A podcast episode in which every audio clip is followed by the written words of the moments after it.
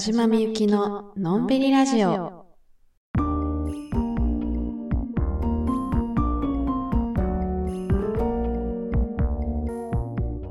こんばんは、田島みゆきです。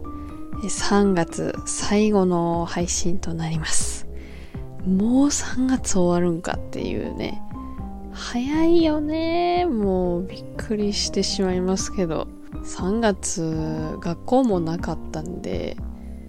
特に何をやったんだろうっていう感じなんですけど。まあだから2月に制作展という大学院の1年の中で一番大きな行事があるんですけど、まあ、それが2月にあってでその次にやってくる3月はまあそりゃ気も抜けますよね だから本当に休憩の3月っていう感じでしたね。はい。でまあ今回のこの3月ラスト配信はテーマ回になってます。でテーマは買えばよかったと後悔しているものということで、えー、お便りをいくつかいただいてますのでそちらを後半に紹介したいと思います、えーそして小説の願い死神の生き方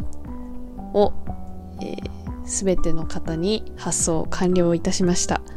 こちら報告なんですけど本当にありがとうございました。私的にはすっごく思いのこもった一冊なのでそれが自分以外の人の本棚にも収まるのだと考えるととても感慨深いものがあります。本当に購入していただいた皆さんありがとうございました。で一応、まあ、宣伝というか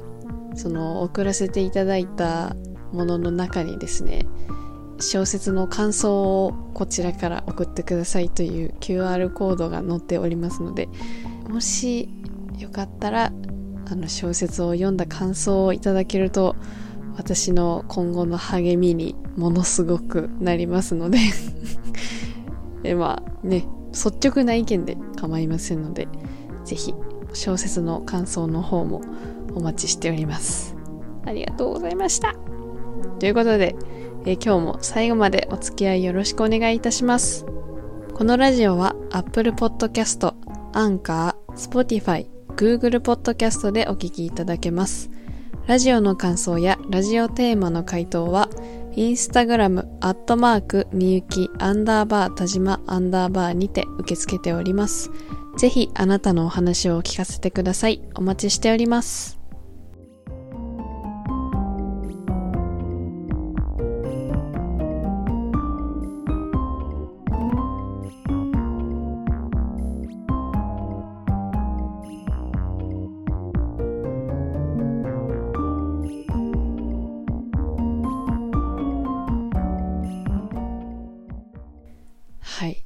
ことで、まあ、先週の配信から1週間、ちょっとあったことを話そうかなと思うんですけど、まずね、あったこと、大学の卒業式です。私は今、大学院生1回、で、まあ次4月から2回生になるんですけど、まあだから私自身が卒業するわけではなかったんですが、まあ、知り合いの友達とか先輩とか後輩が卒業するということで、私も行ってきました。で、私の大学は美大なんで、袴とか着物とかを着たりする人ももちろんいるけど、ちょっと仮装をするのが、こう一種伝統行事みたいな感じなんですね。だから、こう毎年毎年、今年はどんな仮装がいるだろうかみたいな 一種風物詩的なね、ことを思いながら行くんですけど、それでね、何を思ったかっていうと、その私は、その一回自分の卒業式を経験してるわけですよ。その学部を卒業するときに一回卒業式があって、で、その時、その、コスプレをしなかったんですよ、私。その、やる気満々だったんですけど、なんていうか、まあ、チキったというかちょっとね、勇気がなかったんです。で、結局、なんか、ちょっと、ドレスのような、ワンピースのような、みたいな。こう、普段の服では着れないけど、まあ、仮装とまではいかないよね、みたいな まあ、安牌を言ってしまったわけですよ。で、まあ、自分の卒業式、それで行って、まあまあ、それはね、それはそれで良かったんですけど、やっぱ周りの人とか見てて、同期の子とかが、その、シルバニアの 被り物作ってそれで着てたりとか、阿佐ヶ谷姉妹のコスプレをこう、友達二人でやってんのを見たりとか、ああ、めっちゃええな、と思ってで、その時に、ああ、ちょっとやっぱ、コスプレしとけばよかったかなっていうプチ後悔をしたんですけど、それをこの前の卒業式でもう一回思い出して、あやっぱりコスプレしてる、仮装してる人いいよねって思って、そんなん冷静に考えて、これから先の人生で、そんなふざけたコスプレとか仮装とかできるタイミングなんて一生こんやろうなって思って。だから私は来年の卒業式で、えー、仮装をすることを決めました。学部の卒業式では何もしなかったやつが陰性の卒業式で仮装をするっていうまあちょっと普通逆やろっていう感じなんですけどまあ悔いの残らない卒業式にしたいなと思いましたね。いや普通に可愛い格好してるコーラもめちゃめちゃ可愛かったけどね。そう。でこの1週間あったことそう卒業式ありました。でねあとこの1週間というか、今日あったことなんですけど、セブンイレブンの一番くじで、今、呪術廻戦ゼロの一番くじがやってるんですね。で私、呪術廻戦はアニメと、この前の映画だけ見たんですけど、まあね、もちろん原作も読んでいらっしゃる方からしたら、いや、まだ完全じゃないよって思われるとは思うんですけど、まあ今のこの私の状態でももうすでに呪術廻戦大好きなんですけどね。それで、一番くじ始まるっていうのを一週間前ぐらいから知ってて、絶対やると思ってて。で、始まった初日なんですけど今日が。家の近くにセブンイレブンがあって、で、そこは一番くじいつもやってるんで、よっしゃ、やりに行こうと思って、で、今日やってきたんですよ。で、私、一番くじよくやるんですけど、その一番くじやるときの自分ルールとして、2回以上は引かないっていうのを決めてて、で、2回引いて出ないもんは、多分何回やっても出ないっていう風にこう自分の中で決めてて、だから、2回引いたんですよ。その、まあ、なんていうの ?1 回のレジで2枚買うってことね。2回やりますって言って、2枚引いて、1枚目、ペリペリペリ。アクリルスタンド。まあ、これはいわゆる外れですよ。まあ、しょぼい景品のやつ。あ、アクリルスタンドか。2枚目、ペリペリペリ。切ったゲトのフィギュア、当たりました。ありがとうございます。ありがとうございます。まあね、今のこのくだり、呪術廻戦知らない人からしたら、ちょっと、なんのこっちゃやと思うんですけど、ゲトスグルのフィギュアが当たりました。やった。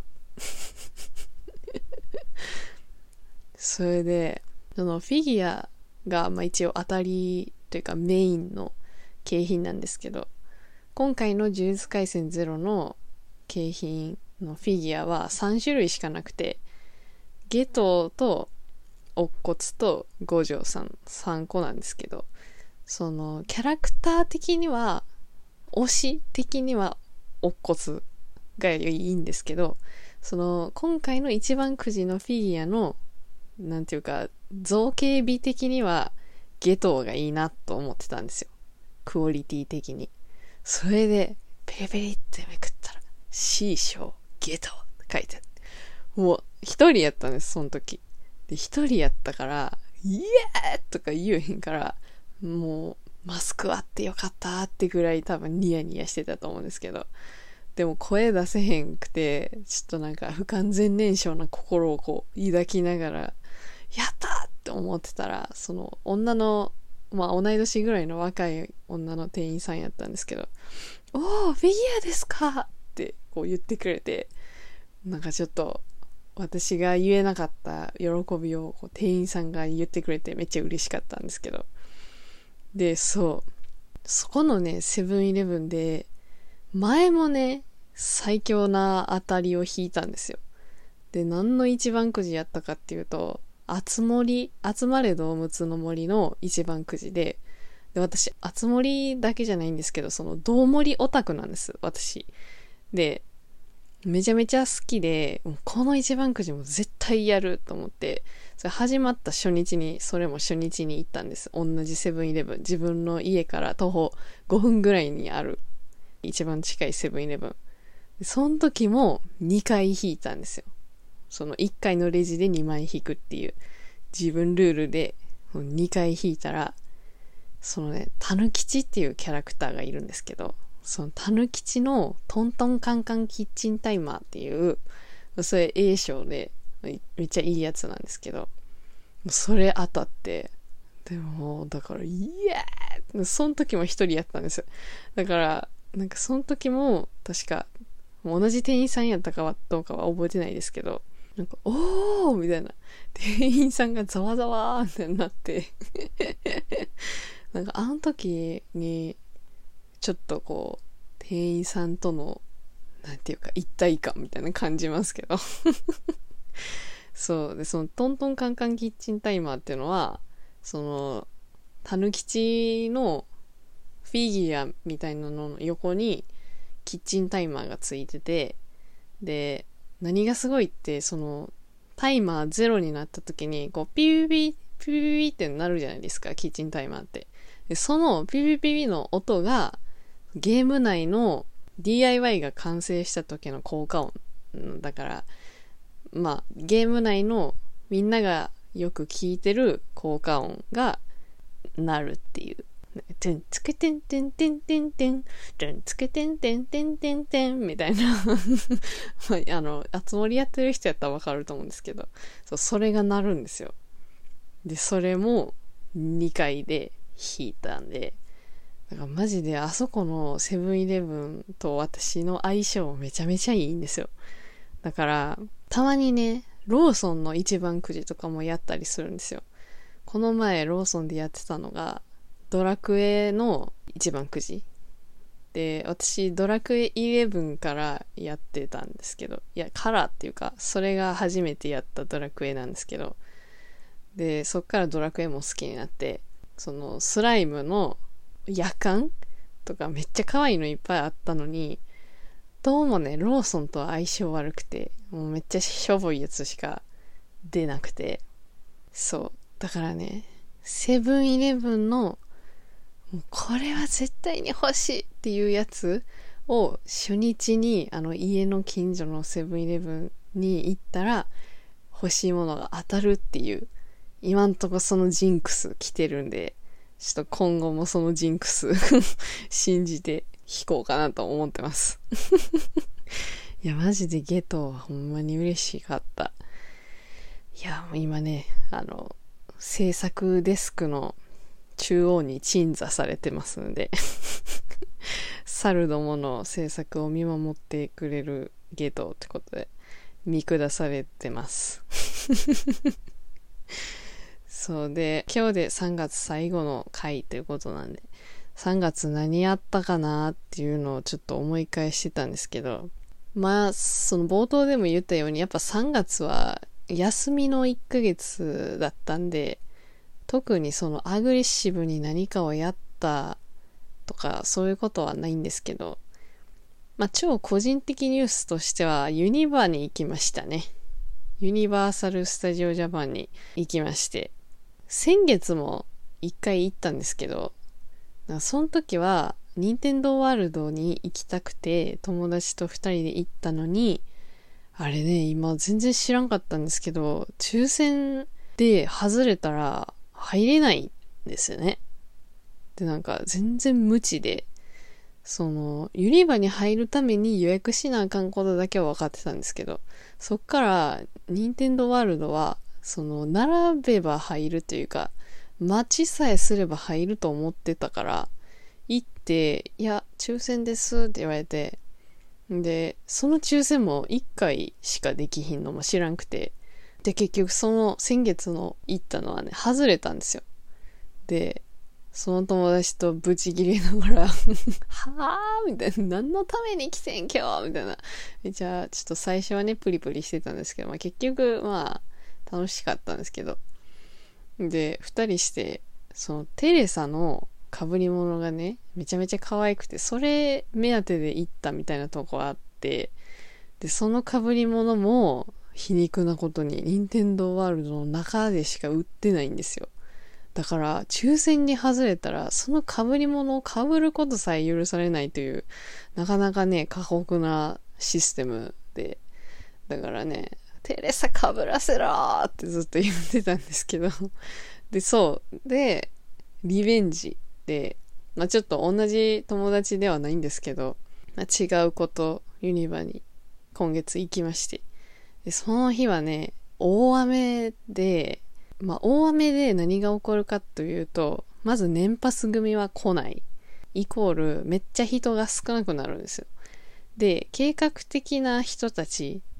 ちゃんと天気予報を見て、この日は絶対に晴れたという確信がある日に、えー、入場を予約する人たちがいますよねで。そういう人たちも来ないってなると、またすごい人が減るんですよ。で、しかもその日は平日。で、まだ春休みなってんのは大学生だけみたいな時期やったかな。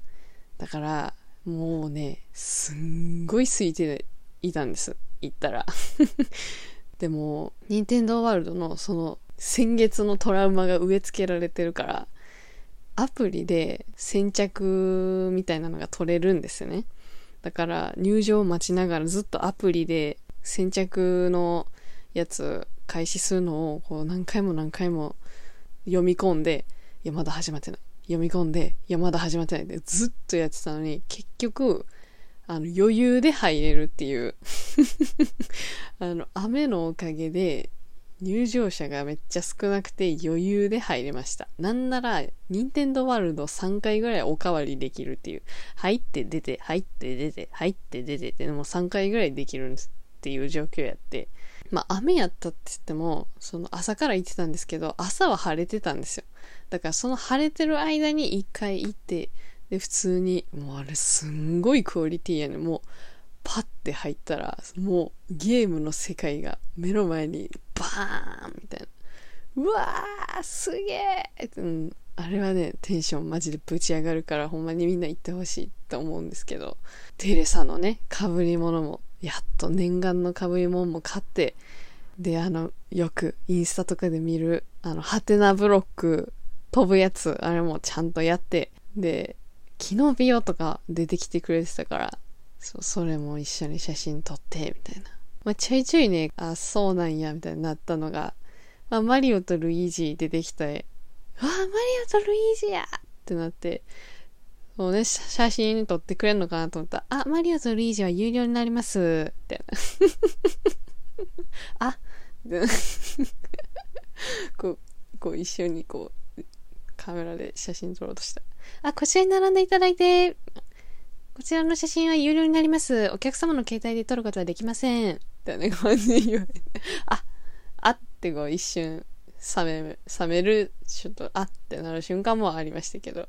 まあね、キノピオはね、無料なんで 課金するのは、あの、マリオとルイージだけキノピオはフリーなんでね。あの、キノピオでみんな大満足って感じで、キノピオの周りに人が群がってましたけど まあそう、そうそうそう。ユニバー楽しかったっすね。でね、3月振り返って、もう一個、あ、これあったなって思ったのが、その、水彩画をメインでやり始めたっていうのが、まあちょっと変化かなと思ってて、そのインスタを見てくださってる方やったら、うすうす気づいていたかもしれないんですけど、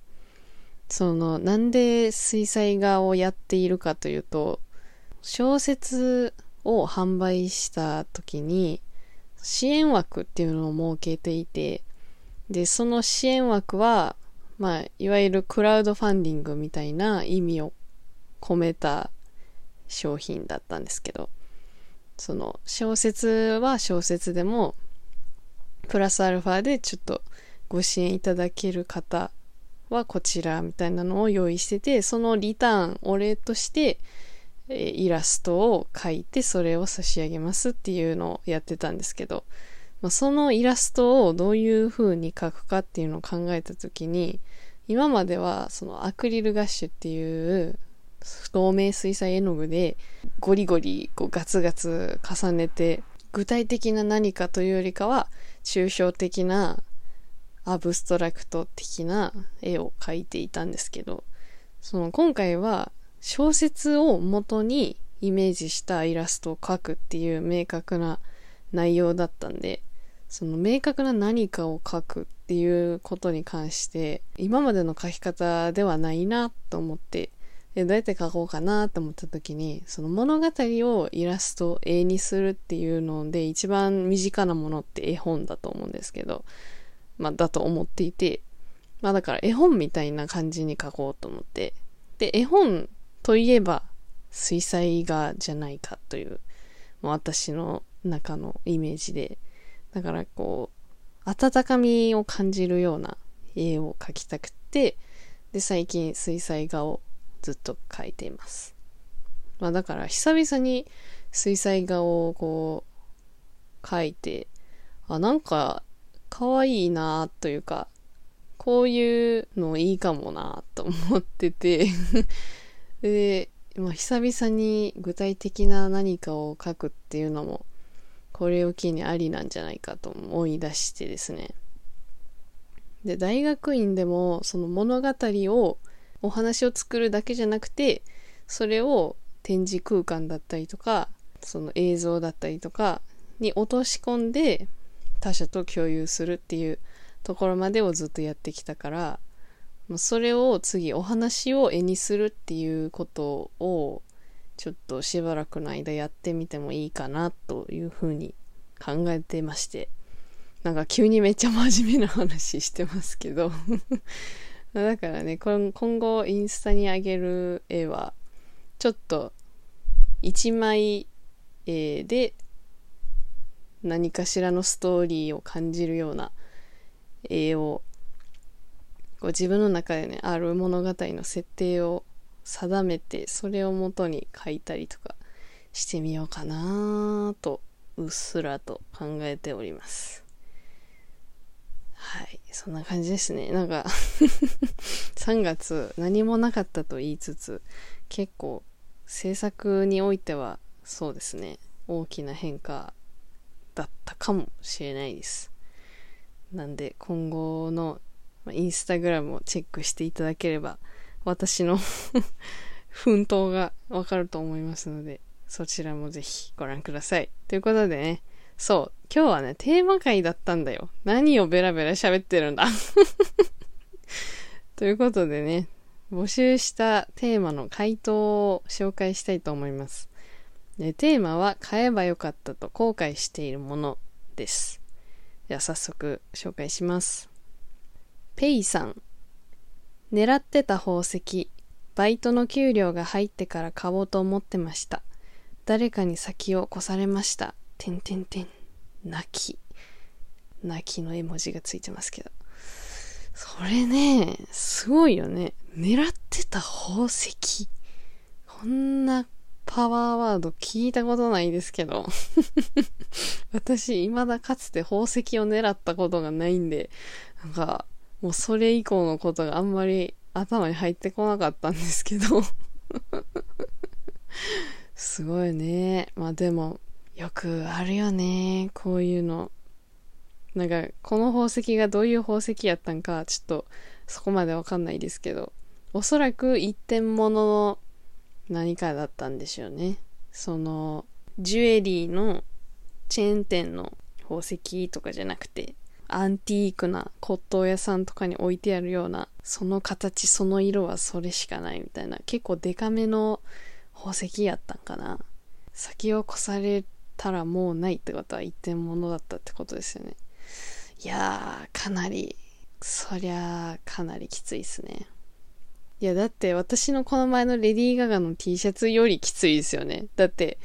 レディー・ガガの T シャツはワンチャン、ね、また変える可能性はいくらでもあるわけですし、実際変えてますから、私は。けど、この一点物ってはね、ちょっとね、厄介ですよね。私もそれはね、よく古着屋さんで思いますね。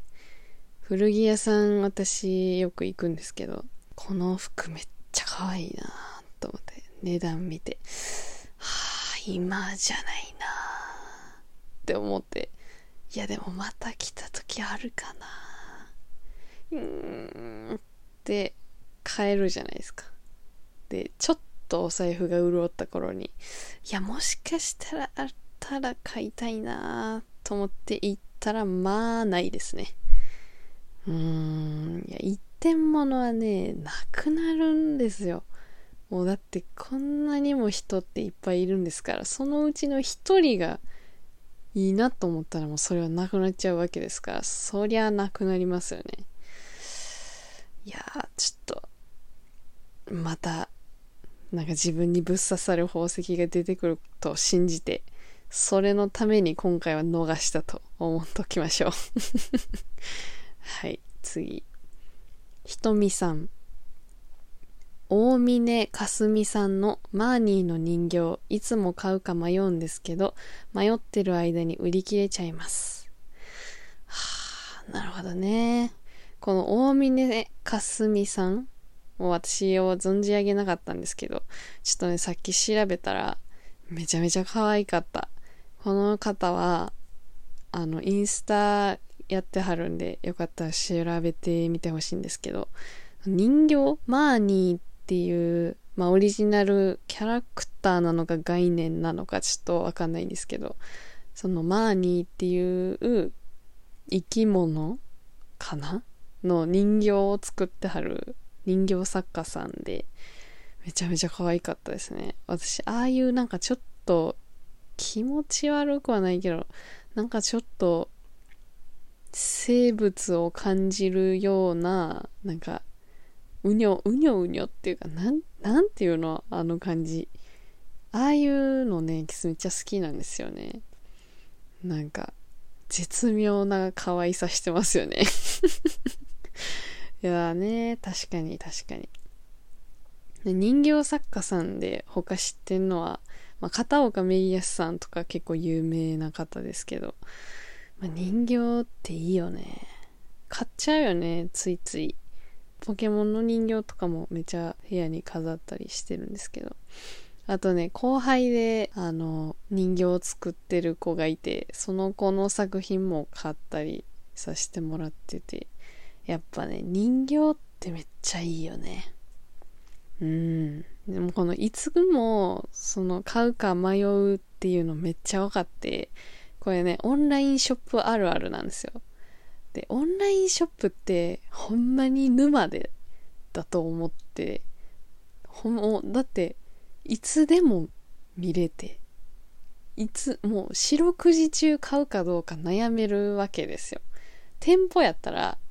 買うの諦めた瞬間にこう、店舗が遠ざかっていくから物理的に買えなくなっていくじゃないですか。で、物理的に買えへんしなーっていうので諦める心も生まれるじゃないですか。でもオンラインショップってね、24時間ね、いつまででも悩めるんですよ。その商品が売られている限り。これはね、結構な沼だなと思ってます。でね、結局買わんことにしたくせに、ソールドアウトって見た瞬間に急になんか後悔するんですよ。え、やっぱ買っとけばよかったかも、みたいな。でね、その、ストーリーとかでね、買った人がね、これ買えためっちゃ嬉しいみたいな見つけた日にはもう、うわ、やっぱ買えばよかったってなるんですよ。なんかね、人間の心理というか、他人のものになった瞬間に、やっぱ欲しくなっちゃうみたいな。恐ろしい心理ですけど。なんかこれめっちゃわかります。私もよくオンラインストアで購入ページで30分ぐらい悩んだりとか、ね、昨日30分悩んで、また今日も30分悩んで、ソールドアウトになって、うわー、やっぱ買えばよかったみたいなのもよくあるし、逆に悩んだ結果買って、その月めっちゃ金欠で、あー、やっぱこれ買うん今じゃなかったなー、みたいな。いや、これ買わんでよかったなみたいなのも全然ある。だからね、オンラインショップは恐ろしいですよね。皆さんもちょっと、オンラインショップ気ぃつけてくださいよ。沼らんように。ちょっと私自身でちょっと今、忠告してますけど。はい。という感じで、テーマ回、皆さん回答ありがとうございました。で、えー、次のテーマ回は再来週になります。再来週のテーマ回のお題は、4月からこれ始めます宣言です。まあ、来週じゃないや。再来週はもうすでに4月になってますから。まあね、4月といえば、新学期、新生活。もう新しい、すべてがニューです。もうニュー私の時にみんな何か新しいことを始めようとか思ったりすると思うんですけどそのこれ始めます宣言みんなで共有し合えば続くのではということで、えー、今年の4月から始めようと思っていることを送ってください、え、回答募集期間は今日から約2週間4月7日木曜まででお願いします。回答方法はインスタグラムアットマークみゆきアンダーバー田島アンダーバーのプロフィール欄のリンクからラジオ回答という項目を選んでいただくと回答することができます。質問回答以外にもラジオの感想などもお待ちしておりますのでぜひ送ってください。ということでお時間でございます。今日はねテーマ回と言いつつ私の自分の話を 3月を振り返ったりしてベラベラ喋っちゃいましたけど、まあ、皆さんとこういうテーマ回の回答募集とかでおしゃべりできたらなと思いますので皆さんぜひ送ってください。では、えー、この辺で終わりたいと思います。最後までお聴きいただきありがとうございました。ここまでのお相手は田島みゆきでした。来週ここでお会いしましょう。またね